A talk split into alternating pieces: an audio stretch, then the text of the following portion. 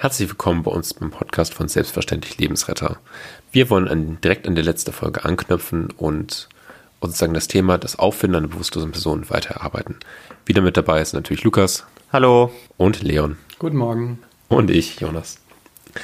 Ja, was ist in der letzten Folge kurz passiert? Worüber haben wir gesprochen?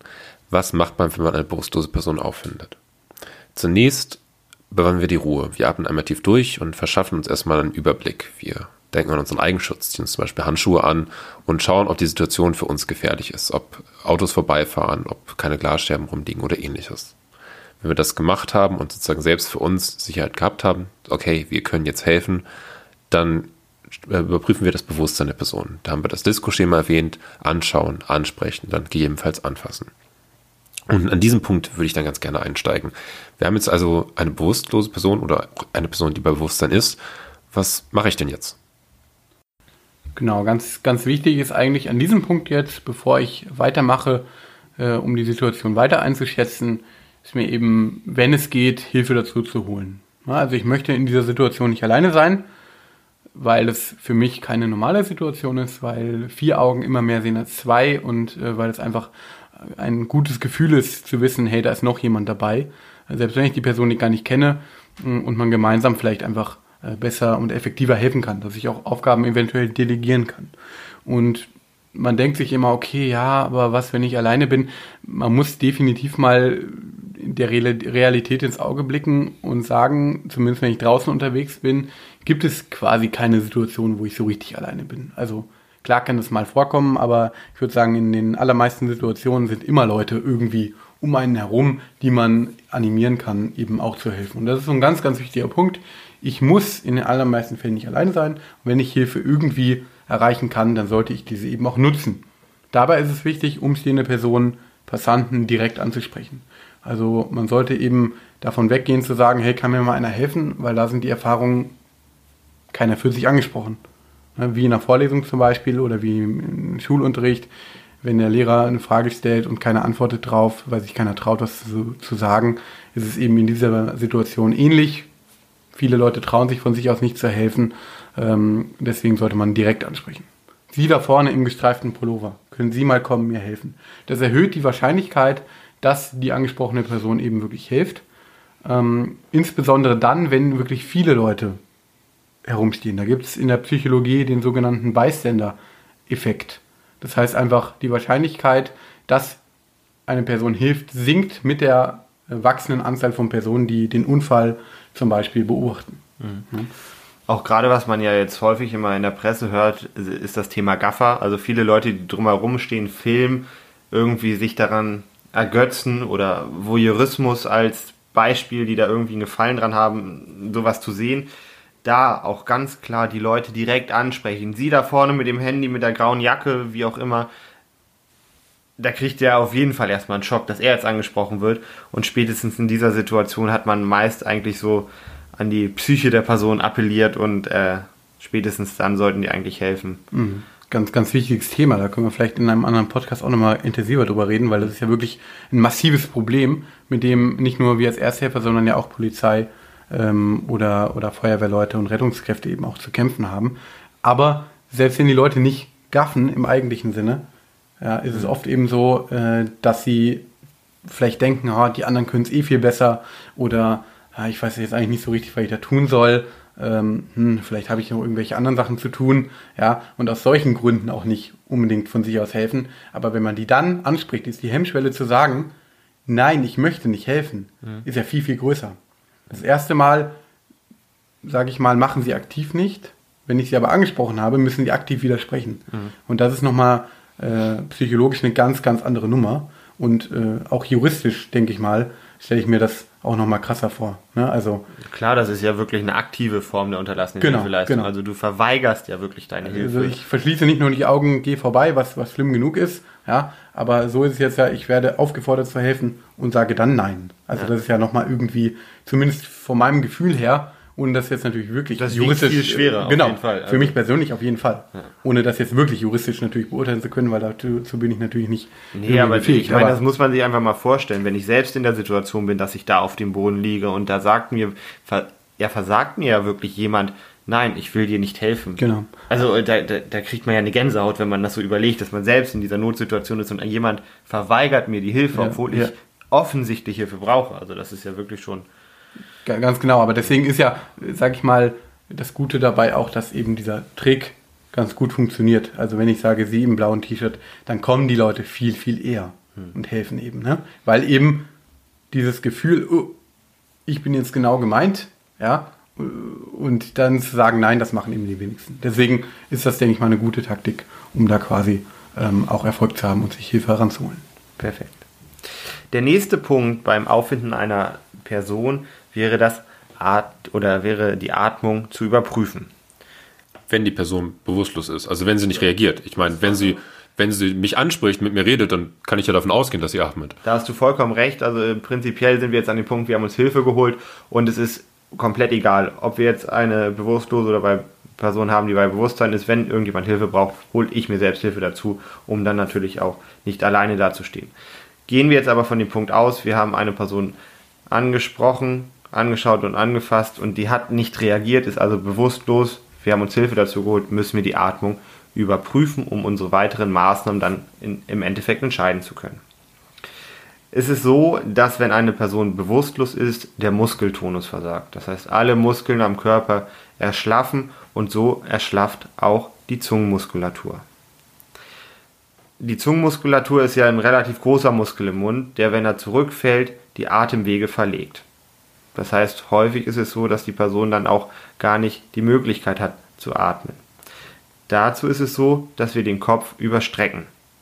Den Kopf kann man überstrecken, indem man quasi an Kinn und Stirn jeweils mit einer Hand den Kopf nach hinten bewegt, sodass der Hals sich quasi spannt.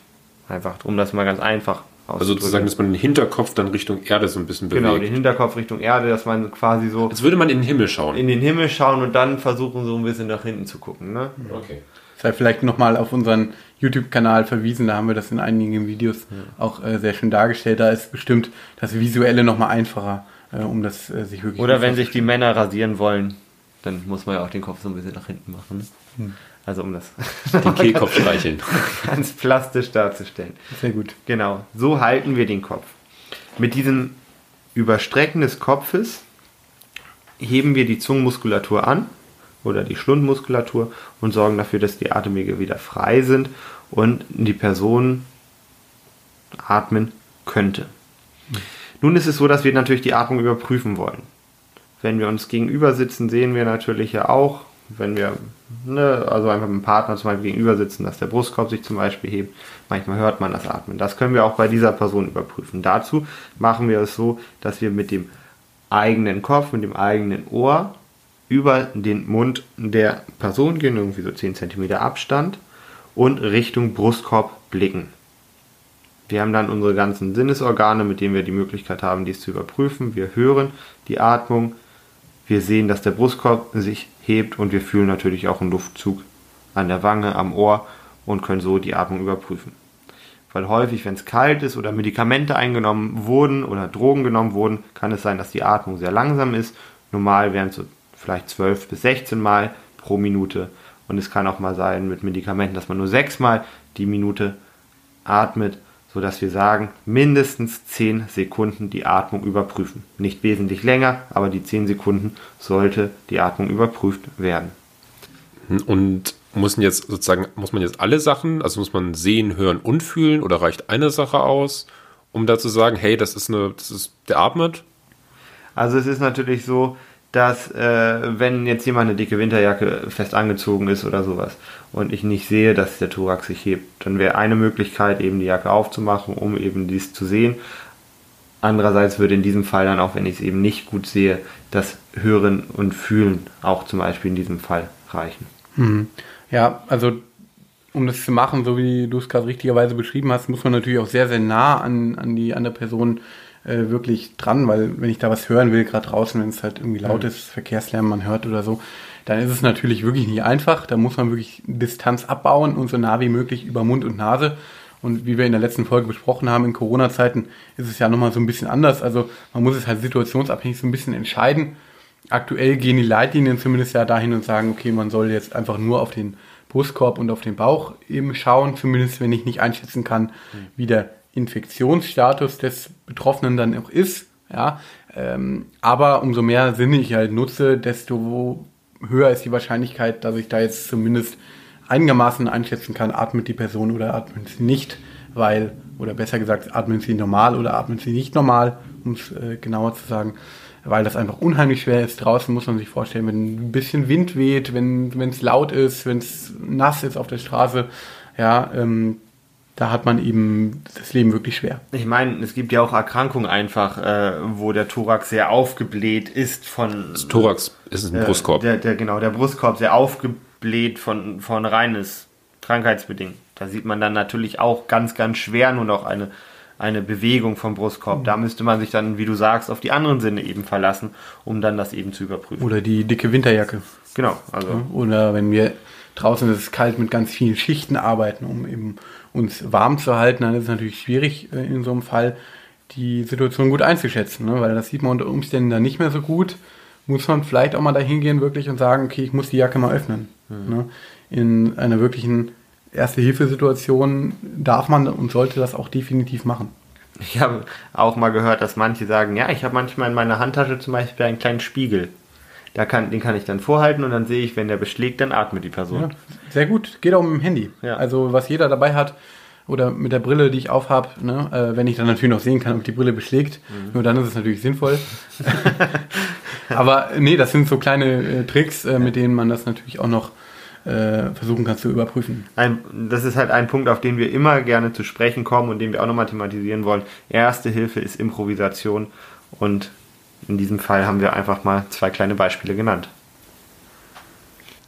Gut, nehmen wir mal an, wir haben jetzt eine Person, die ist bewusstlos und atmet. Also ich kann den Atemzug von ihr hören, ich fühle den so ein bisschen an der Wange und ich sehe auch, dass sich der äh, Brustkorb hebt und senkt. Was mache ich denn dann?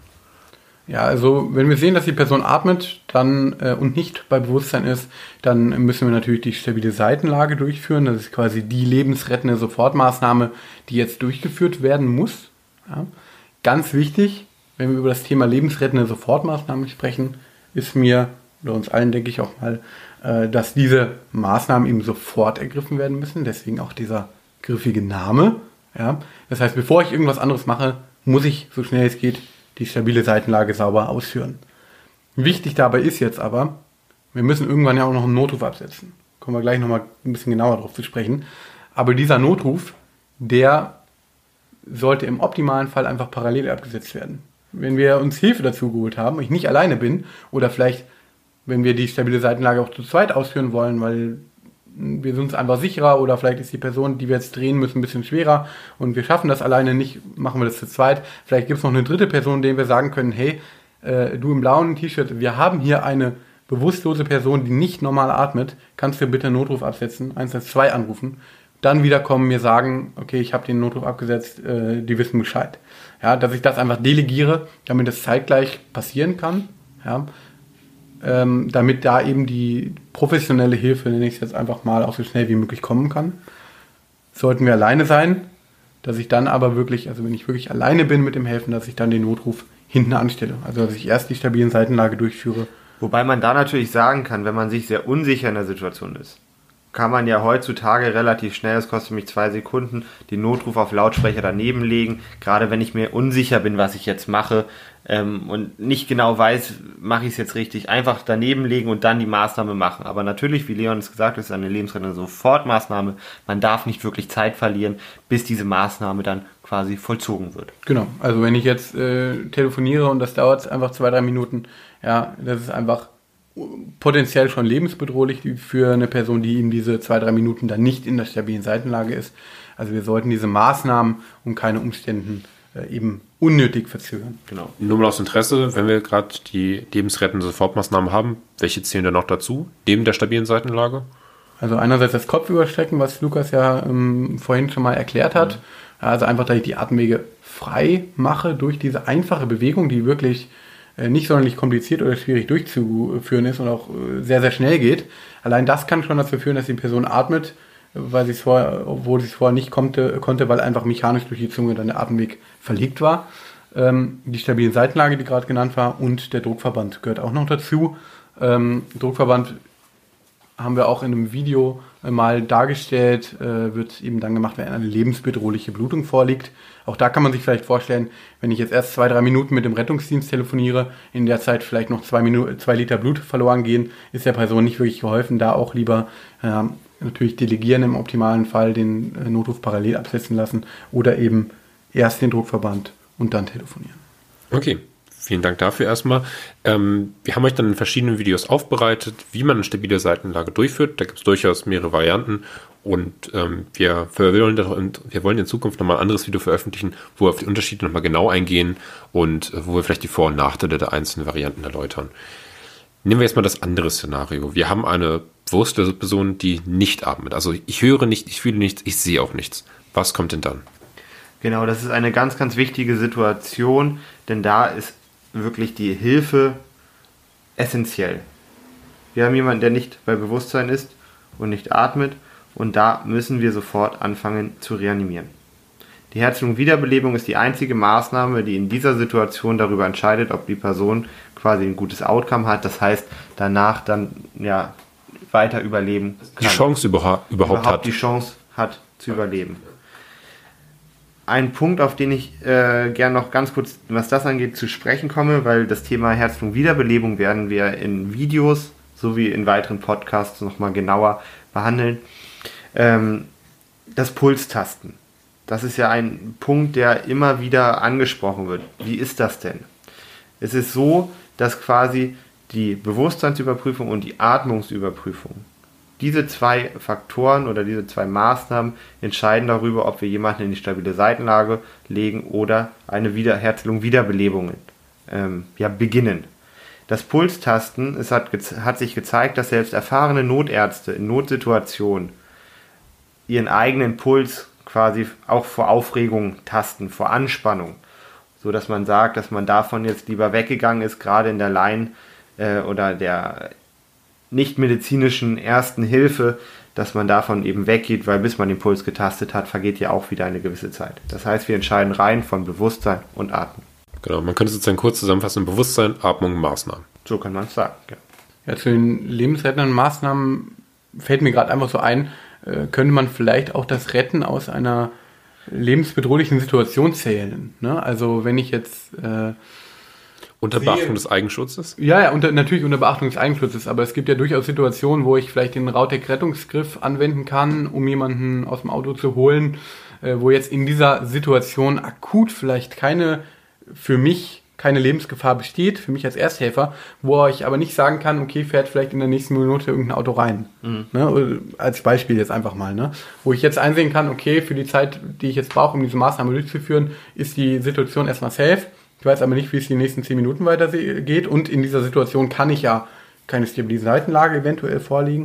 Ähm, auch das kann natürlich eine lebensrettende Sofortmaßnahme sein, dann äh, eine Person aus einem bedrohlichen Situationen rauszuholen ähm, und eben dann weiter zu versorgen. Ähm, so wie vielleicht nochmal kurz dazu. Genau, wir hatten ja ganz kurz über den Notruf noch gesprochen und auch an die Frage, die Jonas gesagt hat. Ähm, lebensrettende Sofortmaßnahmen haben wir ja gesagt, kommen vor dem Notruf, weil die ja sofort durchzuführen sind. Du hast ja den Punkt gerade mich gefragt bezüglich der Reanimation.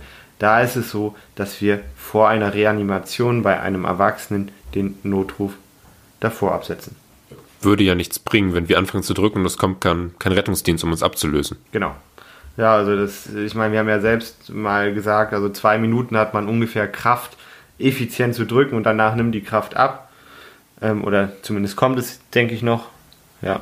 Und deswegen bringt es ja nichts, wenn wir dann erstmal zwei Minuten drücken, dann Notruf absetzen und dann die nächsten acht Minuten auch noch irgendwie überbrücken müssen. Also das ist ein Punkt, wo wir erst den Notruf absetzen. Und anderer wichtiger Punkt, die Telefonreanimation ist ja auch eine gute Möglichkeit. Sehr, sehr gut, ja. Ne, also da kann ich auch wirklich noch Hilfe bekommen, also quasi Hilfe zu helfen bekommen von der Rettungsleitstelle die mir nochmal sagen, okay, wie geht das mit der ähm, Herz-Lungen-Wiederbelebung? Wie ähm, ist vielleicht der Takt? Also Sie können ein Metronom zum Beispiel einstellen, äh, dass ich eben weiß, wann ich drücken muss und äh, mir einfach, mich einfach unterstützen. Ne? Und da hatten wir ja in der allerersten Folge auch schon mal drüber gesprochen.